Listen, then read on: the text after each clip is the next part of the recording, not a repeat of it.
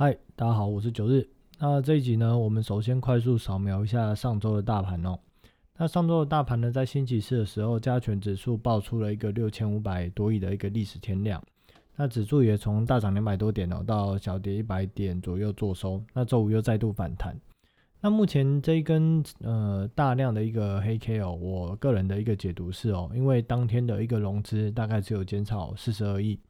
那在隔天的一个周五哦，又基本上又这个融资又是又都买回去了。那我会视为说这根大量的一个黑 K 哦，是视为说有大人在出货的一个现象。那基本上如果在相对低档哦出现爆大量的红 K，或者是说在相对高档出现爆大量的一个黑 K 哦，我们就要来观察未来在一周左右的一个走势。呃，像是目前来讲，高档出现爆大量的一个黑 K，我们就要来观察未来一周是否可以有效站上这个高点一万七千四百二十八的这个高点。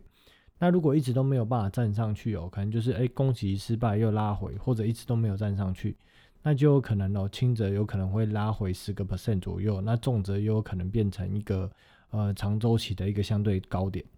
那盘面的部分哦，目前主要区分三个。观察重点哦，第一个重点是，呃，最近的台积电不论是近期的一些利多或利空消息，股价都是大概在六百块左右震荡哦，那偶尔就是跌破个六百，可能到五百九十几。那当然做多的人会认为说，在五百七或六百块哦，台积电基本上附近有拉回就是买好买点。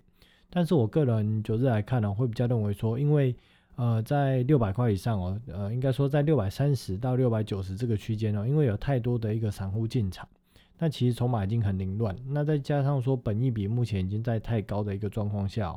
也就是说股价已经太贵了，所以我是不太认为说这边会有大户或者是法人哦会去呃帮忙散户抬轿，或者是去帮他们解套这种事情发生哦。因此我认为台积电呃最好的状况大概就是在六百块左右附近整理哦。那只要指数或者说国际盘或美股盘哦有拉回的现象哦，那台积电哦会很快的就跌破呢先前的一个低点。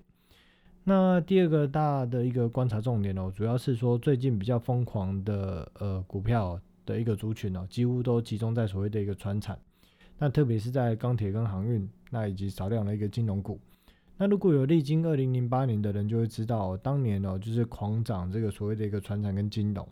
而且还是在这个没有实质的一个基本面的一个推升之下来去推升。那像今年呢又特别更为明显哦，只是借由说这个。呃，涨价题材去推升，或者说这个美国有这个所谓的两兆多的基础建设的一个题材去推升哦，那这这其实都是一个拉指数去营造一个呃很好的一个气氛氛围哦。那实则其实为了要掩护的是电子股在出货这样的一个状况。那为什么过度集中在涨传产类股或金融类股的一个现象啊，并不是说很好的一个现象？主要是因为台股过去历史来讲哦，每天成交比重电子类股大概都占六十到六十五 percent 左右，但是近期台股的一个电子类股成交比重大概已经降到了四成五到五成五左右，显示说台股的一个主流类股有涨不动的现象。那涨不动的现象，我们就要去观察到底是在盘整、量缩盘整，还是在盘跌出货，这就是观察的一个重点。那当然，听到这里，有一些听众朋友会有一些疑问，说：“哎，为什么不能转啊？不能涨传产股？这没有道理啊！传传产股也是股票，啊为什么不能涨？”那我当然会认为说，传产股它是可以涨，可是它要涨得健康、涨得稳健。那在涨得健康、涨得稳健的前提哦，就必须要是所谓的所呃所谓的需求推动，而不是价格推动。呃，需求推动的意思是什么？需求推动就是说要有实质的需求建设出来。好比说哦，讲比较远一点哦，远古时期哦，二战过后的欧美的基础建设。那再近一点呢，又好比说在八零年代、九零年代的亚洲经济起飞的基础建设。那到更接近一点哦，就是九零年代末期到二零零七年左右的中国基础建设，这是实质的基础建设。那当然，随着时间的推移哦，呃，整个全球需要有这种大量的基础建设的国家是越来越少。那目前现在美国。拜登推出来的两兆多的基础建设，到底算不算所谓的一个需求推动呢？呃，这就要谈到几个重点哦。问题一，这个基础建设的原料真的会以台湾为主要的采购国家吗？我认为是不会的哈。问题二，目前建设的这个投入的资金两兆这个金额，是一次就投两兆吗？还是会分十年到十五年慢慢投呢？所以其实每年所贡献的金额是有限的。问题三呢，也就是最重要的，这个法案有通过了吗？其实到目前哦，都还只是在研拟的阶段，甚至连正式的定稿版本都还没出来，更遑论通过这件事情。那所谓的刚提到的需求推动哦，那再来谈何谓所谓的价格推动？价格推动指的就是说，因为原物料价格的飙高所导致的呃追价、追买，或者是提前厂商提前拉货的一个现象哦，这是所谓的一个价格推动。呃，而目前在行情看起来的状况哦，比较像是所谓的价格推动，因为。原物料价格的上涨哦，最近原物料价格的上涨，并非来自于什么呃庞大的宇宙大基础建设推动，而是来自于所谓的这一次疫情哦，全球印出超过十五兆美元以上的热钱，导致热钱挤进到原物料市场，所谓的原物料期货的一个报价疯狂的炒作所造成的一个短期现象。而更离谱的是哦，这次还加上所谓的一个幻想题材的推动，就是刚刚在讲的这个法案都还没有推过的美国两兆的一个基础建设。那纵使过了，也不太可能跟台湾哦厂商有大量购买，因为这个主要是要创造美国国内市场内需。因此说，纵使美国国内的钢价它是比起呃国外或台湾来讲它更高的，但是对于拜登他要推动内需的一个成长，他还是会以美国公司采购为主。那目前的传产类股已经有这种所谓的炒上天的一个现象。那这现象也只能用一个效应来解释哦，也就是所谓的蛋挞效应。那蛋挞效应是什么呢？蛋挞效应讲的就是说，呃，形容在特定一段时间内哦，有许多相同性质的店面或公司如雨后春笋般的兴起，并伴随着大量的消费行为，而这个消费行为是冲动性的一个购买行为。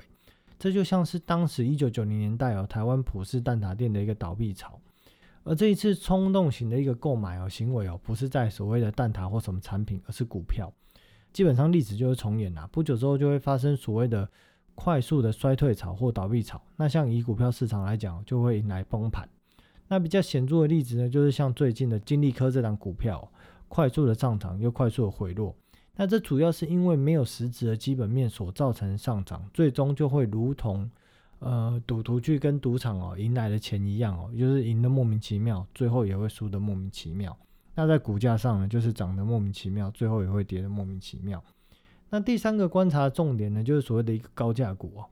那大家最近可以观察到，高价股几乎都没有什么涨，当然有些少数创新高的，好比说所谓的呃这个呃联发科啦，或所谓的这个。富邦美啊有创新高，但是多数的这个高价股它是没有涨，甚至进入到盘跌的状况。那像是什么同志、M 三一、翔硕、金策、金星科这一类，那甚至有些是已经进入跳楼的状态哦，像是世星跟金利科。那不过这样的一个股票，在未来哦的几周到两个月哦，如果随着筹码持续松动哦，这样的一个从盘跌转跳楼的一个股票，它会越来越多。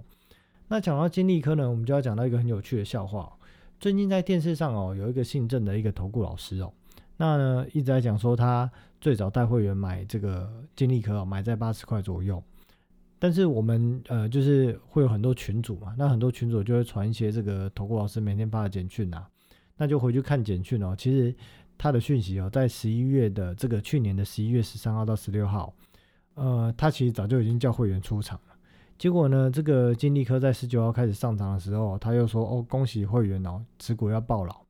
那到后面两百块、三百块、四百块，还是叫会员买，甚至到四月六号股价见到六百多块最高点那一天哦，还说这张股票要赚啊一千趴，就是说他可能要从这个当时买进的这个价格哦八十块左右哦，目标可能是要平十倍这样的一个目标价。那结果呢，就是股价后来就。呃，一路的绕赛啦，那到四百，呃，到四月九号还叫会员买在四百八十几块钱，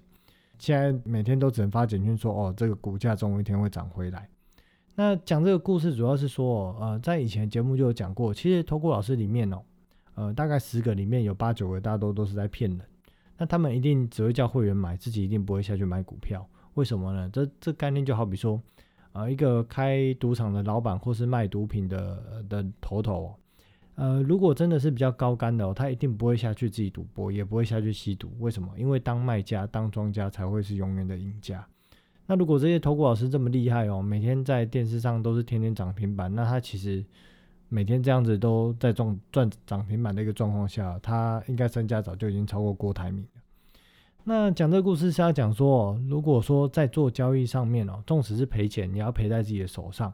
因为这样才能得到经验跟教训哦。在透过这样的一个经验跟教训的一个状况下，在下一次还可以再精进自己的一个交易，知道说什么是对，什么是错的。可如果单纯去跟这种所谓的呃呃网络媒体上面的一些名牌，或者是名嘴或者投顾老师哦，呃跟了这些牌最后去赔钱，其实最终连经验都没有学到，是很可惜的。那再来谈谈哦，未来的一个行情哦，就是怎么看哦？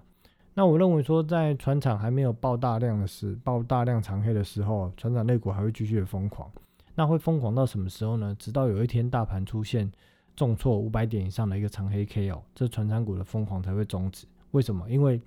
气氛被打破了，从疯狂到呃害怕，那这样的一个行情就会终止。那至于说目前的行情，其实已经是进入一个。嗯，赌博行情的一个状态哦，也就是说，场内大多数都是所谓的一个赌客。那有理性的一个长期投资人哦，或者是说，呃，有理性的一个部分的法人哦，他们其实早就在这个过年前就已经陆续出场。所以，如果要赚这种赌博性的一个钱哦，其实也要经得起后面崩盘的一个呃系统性风险的一个考验哦。